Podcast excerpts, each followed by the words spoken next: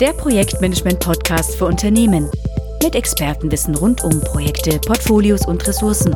Bitte abonnieren Sie den Podcast, empfehlen ihn weiter und schicken Sie uns gerne Themenwünsche und Feedback. Herzlich willkommen zu dem heutigen Podcast. Mein Name ist Martin Ruder von der Firma Tiber Technologieberatung in Berlin. Das Thema des heutigen Tages lautet Willkommen in der heterogenen Systemlandschaft im Projektmanagement. Ja, ich möchte auch ein bisschen was dazu erzählen. Mein Name ist Johann Strasser, bin Geschäftsführer der TPG, The Project Group aus München. Und äh, ja, wir haben seit 20 Jahren sehr viel Erfahrung, genauso wie die TIBA, ähm, im Bereich der Integration.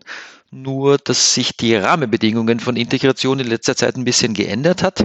Und genau darüber wollen wir heute sprechen. Ja, die sind auf mehreren Dimensionen ist das Mengengerüst äh, gestiegen. Äh, noch als äh, der Hans Strasser und ich damit angefangen haben, äh, da wurden oft äh, Kostendaten von ERP-Systemen in Projektmanagementsysteme übertragen, Ist-Kosten in die eine Richtung, Plankosten in die andere Richtung. Und ähm, stark beteiligt waren insbesondere zwei Rollen, der Projektleiter und der Controller. Heute werden in Systemen wesentlich mehr Daten erfasst und die auf unterschiedlicher Ebene, auf Produktportfolioebene, Portfolioebene, Projektebene, Teamebene. Und äh, wir haben mehr Rollen. Wir haben nicht nur den Projektleiter und den Controller, wir haben durch das kollaborative Projektmanagement sehr stark auch die Projektmitarbeiter eingebunden. Wir haben externe ähm, Partner, interne äh, Mitarbeiter. Wir haben Scrum Master, Product Owner und so weiter und so weiter und so weiter, genau. Und was haben die früher alles gesucht? Die eierlegende Wollmilchsau. Dieses eine große ähm, Projektmanagementsystem, das für all die aufgezählten Rollen ähm, die richtige Funktion bereithält und dass man eigentlich gar keine Integration braucht, weil dieses eine große Tool kann ja alles.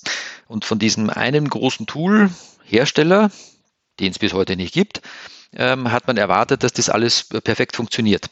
Ähm, das ist irgendwie nicht so richtig eingetreten. Es gibt zwar ähm, äh, doch, ich sage jetzt mal, fünf bis zehn ähm, Hersteller auf der Welt, die ähm, zumindest diesen, diese Reise angetreten sind, dass sie ähm, alle Rollen entsprechend berücksichtigen wollen. aber wir kennen von all diesen Herstellern in der Regel doch Kernfunktionalitäten, die wirklich gut funktionieren. und dann merkt man an vielen Ecken, dass halt doch bestimmte Dinge, naja, sagen wir mal, später dran geschraubt wurden, möchte ich jetzt mal sagen, ähm, weil die äh, Kunden danach gefragt haben, aber so wirklich die Kernkompetenz des Herstellers war es vielleicht nicht so etwas zu, zu machen. Ähm, und ähm, naja, das endet dann in Unzufriedenheit und irgendwann weicht man dann aus und sagt, dass diese Funktionalität gibt es doch in einem anderen Tool doch besser. Wollen wir nicht doch ein weiteres Tool dazu nehmen für die Rolle des Teamleiters, für die Rolle des Scrum Masters oder wie auch immer?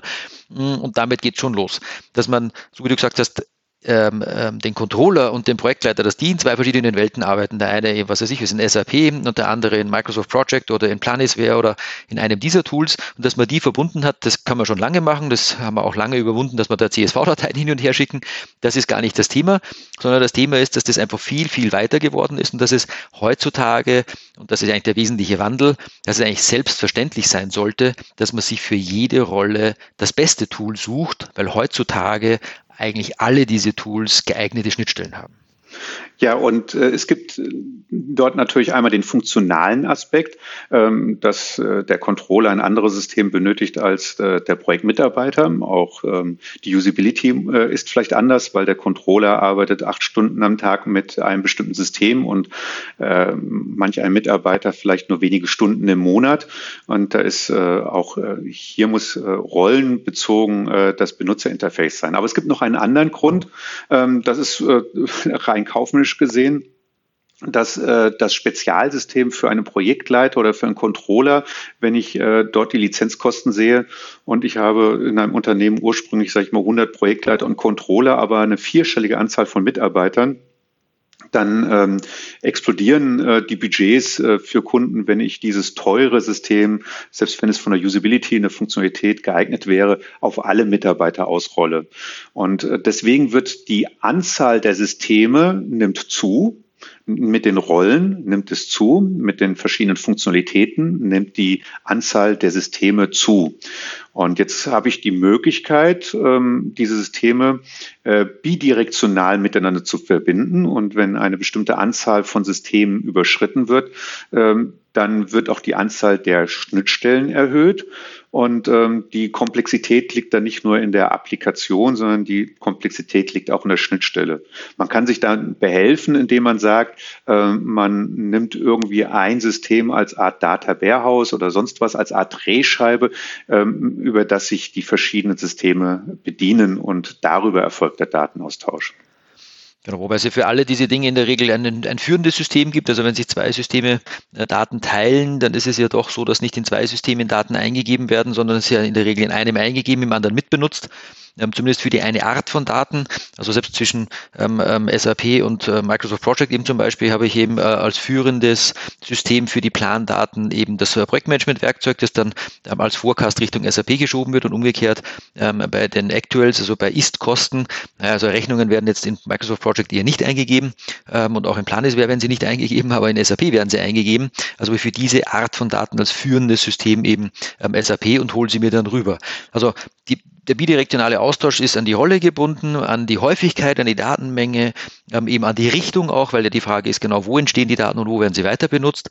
Ähm, und dementsprechend können wir hier im, im Hintergrund, äh, ja, ich sage jetzt mal, es eigentlich als selbstverständlich ähm, über, äh, voraussetzen, dass man das austauschen kann. Aber du hast einen ganz wesentlichen Punkt gerade gesagt, dass natürlich die Komplexität in der Schnittstelle ähm, auch zu finden ist, weil ja die Datenstrukturen zusammenpassen müssen, weil, äh, naja, also ein, ich sage jetzt mal, auf Projektebene Liste von Rechnungen ist schön, okay, geht fürs ganze Projekt, aber ähm, eine Liste von Issues aus Jira zum Beispiel, die brauche ich jetzt nicht fürs ganze Projekt, die brauche ich für ein bestimmtes Arbeitspaket. Also wenn ich jetzt einfach die Rolle ähm, eines Scrum-Teams mit dazu nehme, dass ich auf der klassischen Seite oder auf der Überblicksseite in dem Projektmanagement-Werkzeug bleibe und dort mein grobes Gantt-Chart plane, aber die Details im Team eben hybrid fahren möchte, sprich ich habe einen klassischen am Überblick, aber, aber, aber ähm, einen agilen oder wie auch immer vom Tool her ähm, in Jira beheimateten Ansatz äh, für die Detailplanung, ähm, dann möchte ich natürlich auf dem Arbeitspaket sehen, welche Details dazu passieren und nicht auf der gesamten Projektebene. Also das heißt, ich habe viel detailliertere Informationen, die ausgetauscht werden müssen und selbst auf dieser Ebene möchte ich vielleicht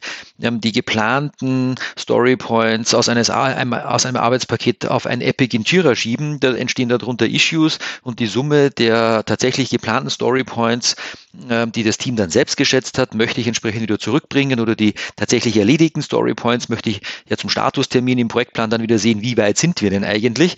Ähm, das heißt, es kann beliebig detailliert werden ähm, und dementsprechend ähm, ja, muss die Schnittstelle auch was können. Also es ist jetzt äh, nicht immer so einfach mit Liste hier, Liste da, sondern das geht schon ein bisschen in die Tiefe, aber das ist heutzutage normal, möchte ich mal sagen.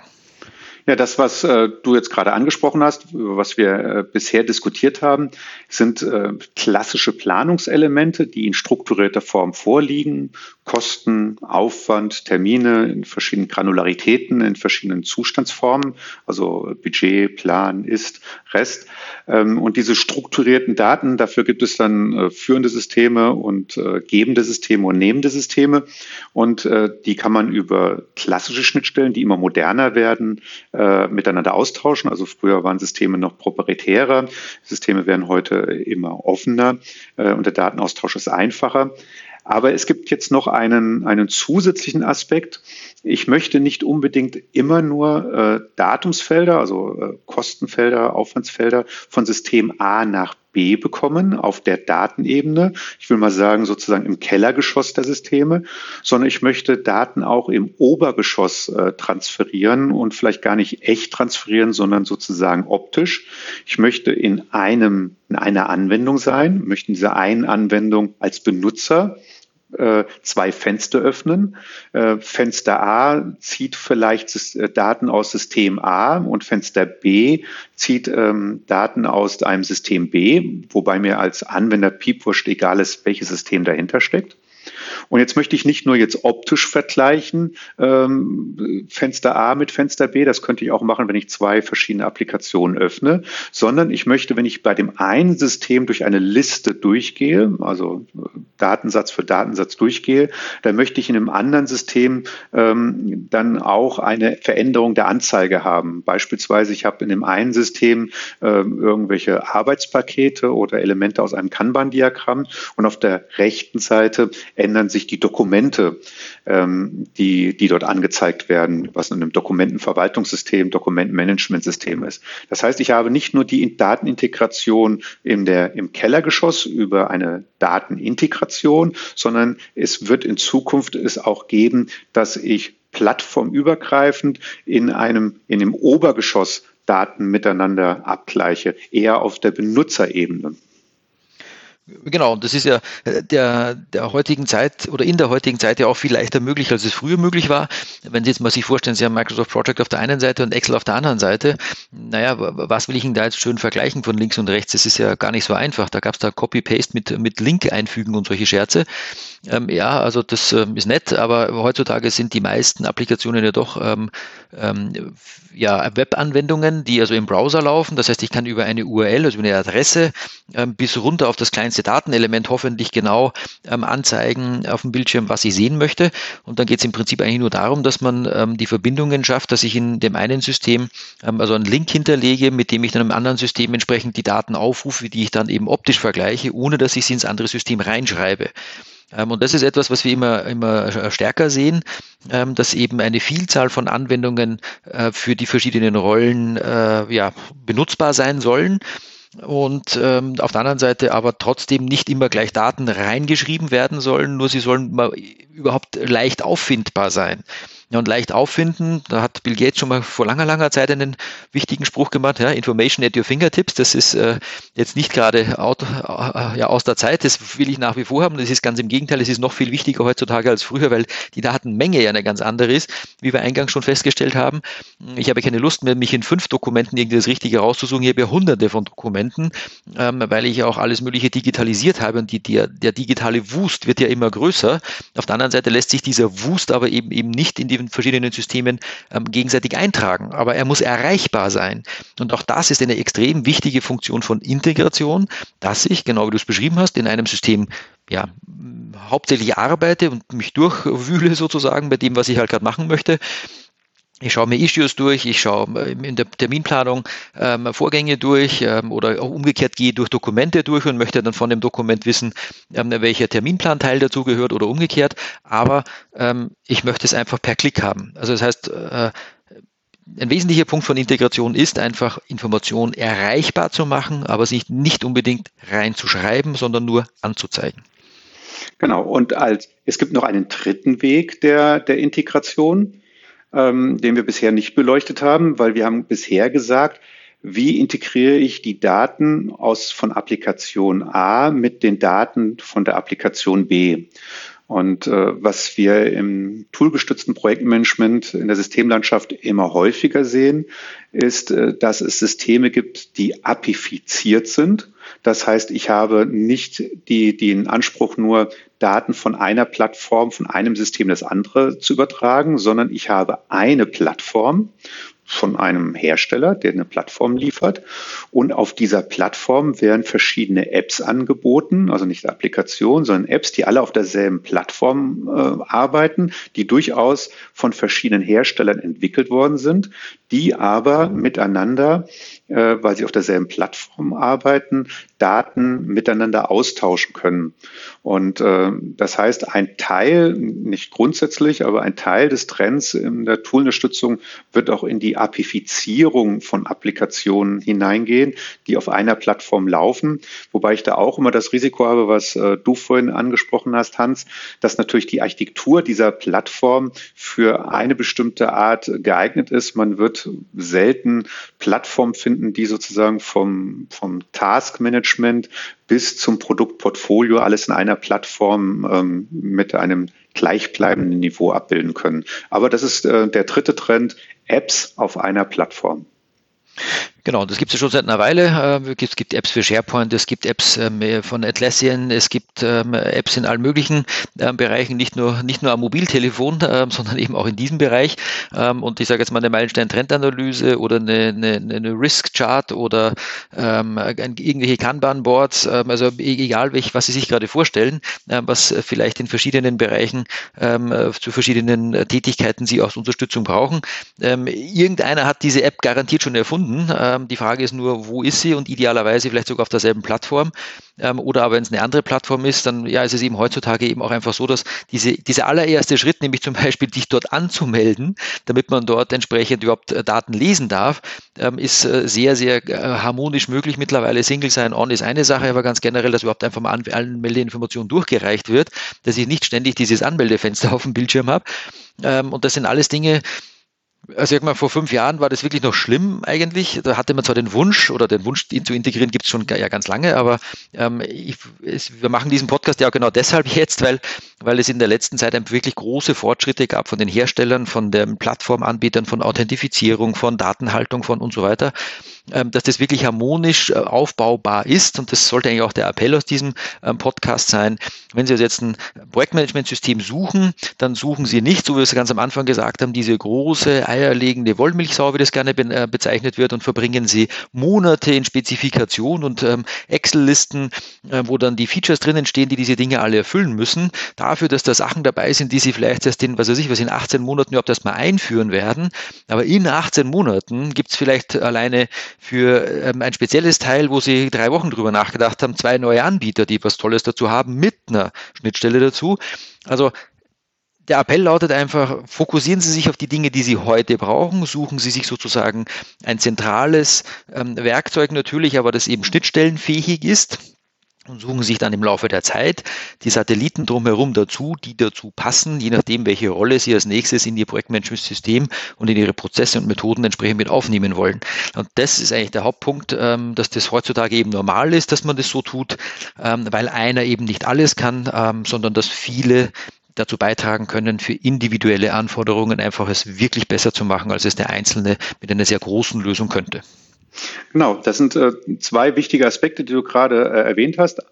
Äh, Punkt eins, der Trend geht weg vom Monolithen, von der eierlegenden Wollmilchsau, die im Projektmanagement alles kann. Monolith ist ein viel schöneres Wort als eierlegende Wollmilchsau. Ja. Und, und der, der, zwei, der zweite Punkt ist, ähm, man kann auch nicht mit einem fertigen Bebauungsplan, wenn, wenn man jetzt sozusagen zum 1. Januar 2021 mit irgendeiner Systemlandschaft äh, produktiv gehen will, dann wird es nicht so sein, dass diese Systemlandschaft fünf Jahre lang starr ist, sondern da werden Tools rausfliegen und andere Tools wieder dazukommen. Das heißt, dieser Bebauungsplan an diese Systemlandschaft, die man benötigt für die Toolunterstützung Projektmanagement, unterliegt einer gewissen Dynamik. Deswegen darf man nicht nur bei der Auswahl darauf achten, dass zum 1. Januar 2021 alles funktioniert, sondern dass sich diese Systeme auch austauschen kann, ergänzen kann, erweitern kann. Und das bedeutet, dass ich bei der Auswahl von Systemen, bei der Implementierung von Systemen darauf achten muss, dass diese Systeme alle modern sind und bestimmten modernen äh, Architekturen entsprechend, dass ich eine Integration äh, durchführen kann. Sowohl über die Datenintegration als auch über Benutzerintegration. Genau, also würde sagen, wir können es dabei belassen. Ähm, es ist hoffentlich rübergekommen, dass Sie ähm, den Mut haben sollten, bei äh, der Auswahl eines neuen Projektmanagementsystems ähm, sich eben auf eine heterogene Landschaft einzulassen. Sie nicht sehr viel Zeit verlieren mit der Suche, wie gesagt, nach dem einen Monolithen, der dann im Endeffekt ja für manche Rollen befriedigend eine Funktion zur Verfügung steht, äh, stellt, für andere aber eben dann wahrscheinlich eben doch nicht, sondern dass Sie sich damit beschäftigen, für jede Rolle, die Sie einbinden wollen, wollen, das Optimum zu finden und die darunterliegenden Tools ähm, einfach entsprechend zu verbinden. Ähm, das wird auf jeden Fall eine höhere Akzeptanz schaffen ähm, als Sie das vielleicht erwarten würden. Da ist auch das, das Mindset bei den Kunden schon ganz stark in die Richtung angehend. Ähm, das merkt man immer mehr, aber es ist halt noch lange nicht vom Tisch. Also ich hatte auch letztens wieder eine äh, Ausschreibung am Tisch, die wirklich äh, eine Vielzahl von Features drinnen hatte, die äh, idealerweise in einem Tool zu erledigen sein mussten, wo man einfach nur den Kopf schütteln kann, ähm, weil das äh, heutzutage einfach auch nicht mehr angesagt ist und es geht auch einfach nicht, ähm, beziehungsweise umgekehrt, es geht viel, viel besser und viel, viel schöner, wenn man einfach mal mit der Kernfunktionalität anfängt anfängt und dann Schritt für Schritt ähm, die Dinge ergänzt, die man dann braucht. Und dann nimmt man das modernste und bestpassende, was hat zu dem Zeitpunkt dann auch wirklich am Markt ist äh, und nicht irgendwas, was man sich vor drei Jahren mal ausgedacht hat. Ja, das wäre es von meiner Seite. Martin, last famous words. Herzlichen Dank fürs Zuhören und bis zum nächsten Mal. Jo, vielen Dank, viel Spaß und wenn Sie Fragen haben, dann fragen Sie die TIBA oder die TPG. Wir haben alle schon mal ein bisschen was integriert. Tschüss. Tschüss. Weitere Informationen zu Projektportfolio und Ressourcenmanagement finden Sie auf unserem YouTube-Kanal und dem TPG-Blog unter www.tpg-blog.de.